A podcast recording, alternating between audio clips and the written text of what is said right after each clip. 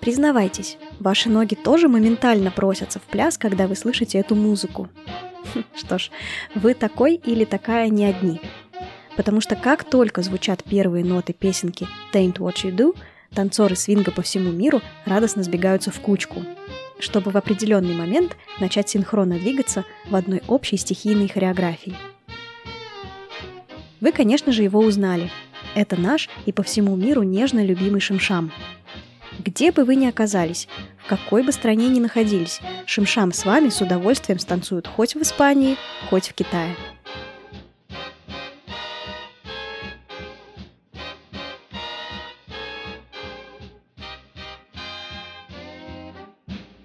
Всем привет! Это подкаст «Другой свинг» от школы джазовых танцев Summertime Swing. С вами снова я, Ира Соина, и прежде чем мы начнем, у меня будет небольшое системное объявление – Дело в том, что пока мы готовили этот подкаст, на свет успел появиться целый новый человек. У соосновательницы школы Summertime Swing и соведущей этого подкаста Даши Дуки, которую вы слышали в прошлых, ну и услышите в будущих эпизодах, неделю назад родилась дочка. Хочу от всей души поздравить новоиспеченных родителей и пожелать расти здоровыми. Второе и довольно важное системное объявление, друзья, я должна признаться. Я не историк. Да, так вышло, что я всего лишь журналист, причем вообще научный журналист по специальности, и все, что я могу, это опираться на открытые источники и здравый смысл. Я, конечно же, факт-чекаю все, что могу, но давайте заранее договоримся, что если вдруг я где-то ошибусь, вы мне аккуратно об этом напишите в Телеграм. Мы с вами обсудим все, что необходимо обсудить. Объявления окончены. Наконец, двигаемся к эпизоду. Сегодня у нас вновь исторический эпизод, и в нем мы поговорим про танцевальную рутинку или небольшую хореографию под названием шим-шам. Рутинки — это вообще очень полезная штука. Они не только развивают координацию и музыкальность, но и пополняют ваш танцевальный словарь, а также дарят невероятные эмоции, потому что танцевание рутинок чем-то похоже на флешмоб.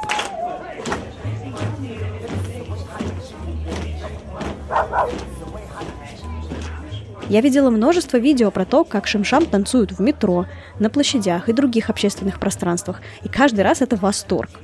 Несмотря на свою простоту, эту хореографию любят даже те, кто танцует много лет.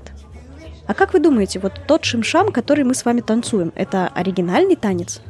Ну, наверное, раз я задала такой вопрос, то и ответ на него очевиден. Тот шимшам, который мы знаем, совсем не тот же, который был изначально –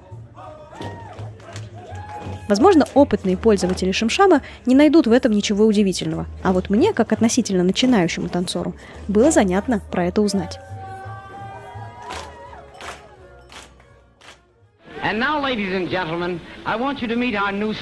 Представьте, вы на постановке так называемого черного водевиля. Году это в 1920 -м. Вообще черный водевиль – это собирательный термин, который описывает представления афроамериканских артистов эпохи водевиля, их танцы, музыку и театральные шоу. Так вот, на одном из таких шоу на сцену выходят четыре девушки.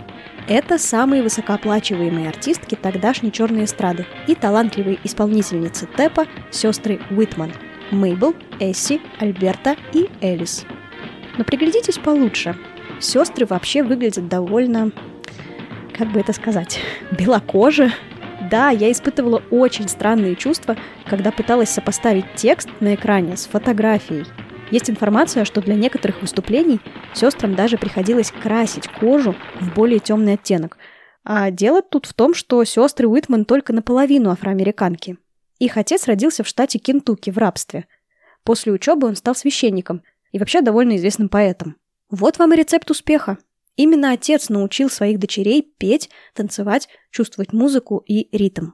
Все девочки родились в конце XIX века, и к ревущим 20-м годам XX века уже были опытными руководительницами собственной танцевальной труппы Whitman Sisters, гастролировали по всей Америке и Европе.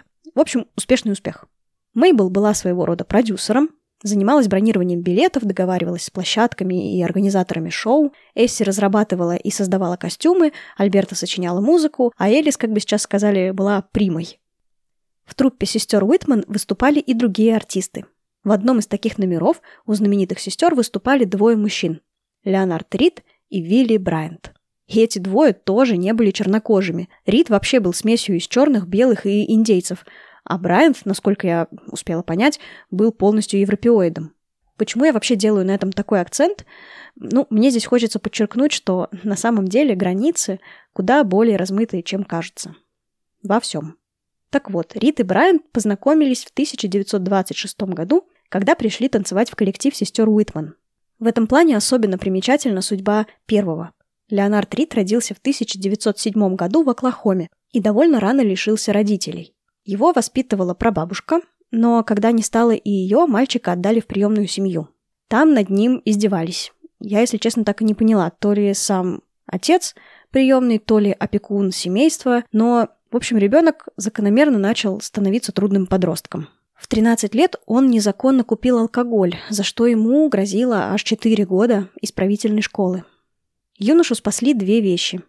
Первое – это то, что директор школы знал о жестоком обращении с Леонардом и предложил усыновить его. Леонард приписывает этому человеку заслугу в том, что он изменил его, окружил заботой и дал возможность получить образование. Вторая вещь – это танцы. К 15 годам Рид подрабатывал в кинотеатре, продавая попкорн. В это время по Америке прокатилась волна Чарстона, и юноша просто влюбился в этот танец, который наблюдал на сцене и на экране. Дома он пытался копировать увиденное и вскоре стал достаточно хорош, чтобы начать побеждать на местных соревнованиях. Когда ему было все те же 15, он все так же, наблюдая за другими исполнителями, научился танцевать тэп. И я, если честно, не представляю, как ему это удалось, потому что для меня тэп — это ну, невообразимо сложно. Как-то раз тэповая звезда коллектива, где подрабатывал Леонард, напился так сильно, что не смог выйти на сцену. И пришлось выпихнуть на нее Рида. Так он впервые станцевал тэп на публику. Через три года он поедет в Нью-Йорк, чтобы поступить в Корнельский университет, но по дороге заглянет на соревнования по Чарстону для белых. И выиграет их. Это откроет ему дорогу в белые театры. Какое-то время он еще поучится в университете, но вскоре бросит учебу, чтобы заниматься исключительно своей танцевальной карьерой. Так он и оказался в труппе сестер Уитман, где и познакомился со своим будущим творческим партнером Вилли Брайантом. Одному из шоу коллектива чертовски не хватало концовки. И молодые люди начали придумывать, что бы им такого можно было исполнить, чтобы всем понравилось. Это должно было быть нечто простое, но зажигательное и счастливое. За очень короткий срок, в 1927 году, по легенде, заперевшись где-то в подвале, Рид и Брайант придумали небольшую хореографию, которую назвали «Гуфус», что можно перевести, наверное, как «дурачливый» глупенький, неряшливый. Такое окончание шоу-программы пришлось зрителям и танцорам по душе. Вот как звучала эта рутинка.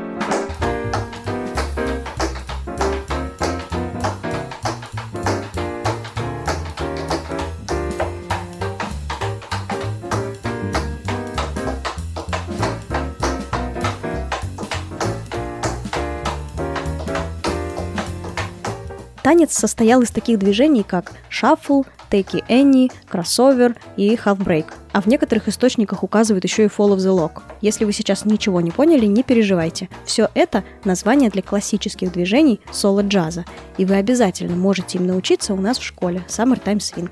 Собственно, именно Гуфус и стал родителем Шимшама. Мелодия, под которую изначально исполняли Гуфус, называлась Turkey in the Straw э, – индейка в стоге.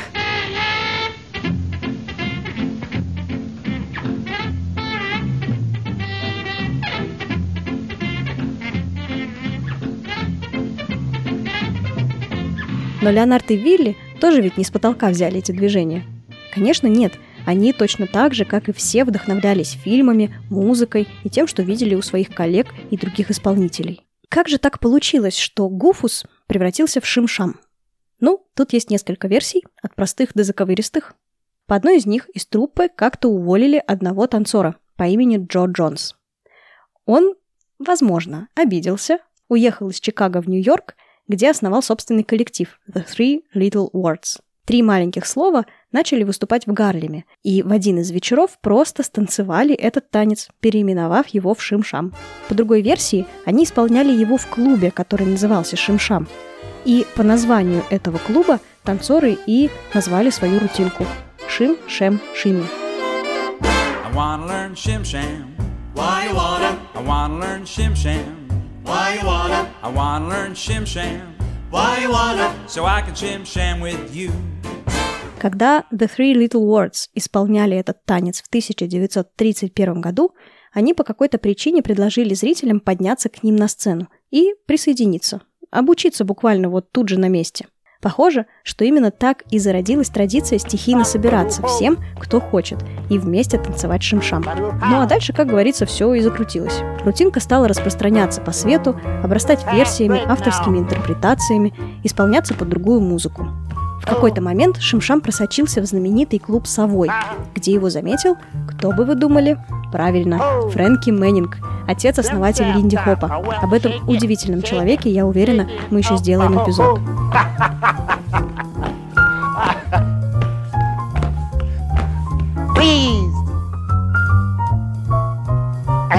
Фрэнки упростил и адаптировал хореографию, и его версия прижилась. После возрождения свинговых танцев в годах 80-х эта небольшая, но очень милая и уютная рутинка захватила мир. Тэповая версия тоже не канула в лету. Ее до сих пор считают своего рода гимном или визитной карточкой тэпа и тоже с удовольствием танцуют.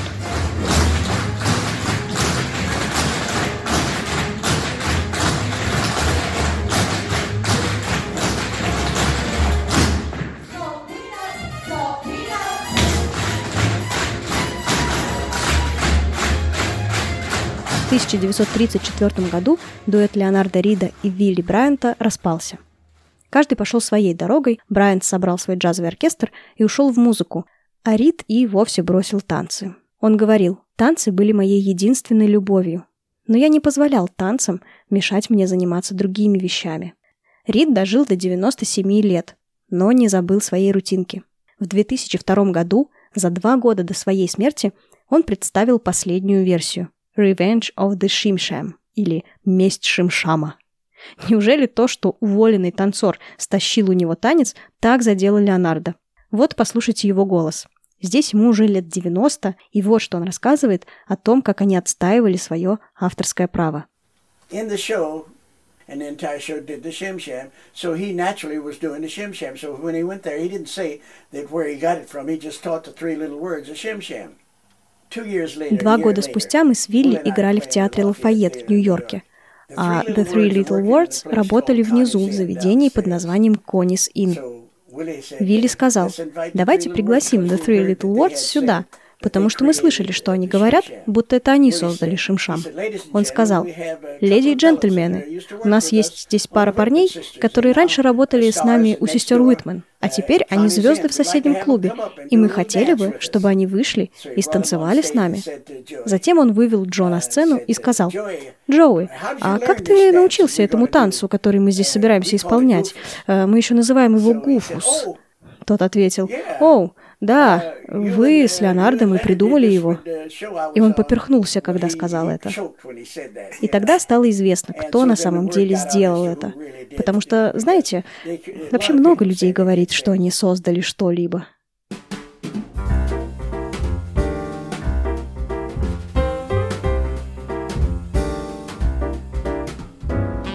Вот такая история. Дорогие друзья, этот эпизод выходит в канун Нового года – Хочется пожелать в новом году научиться замечать свой прогресс.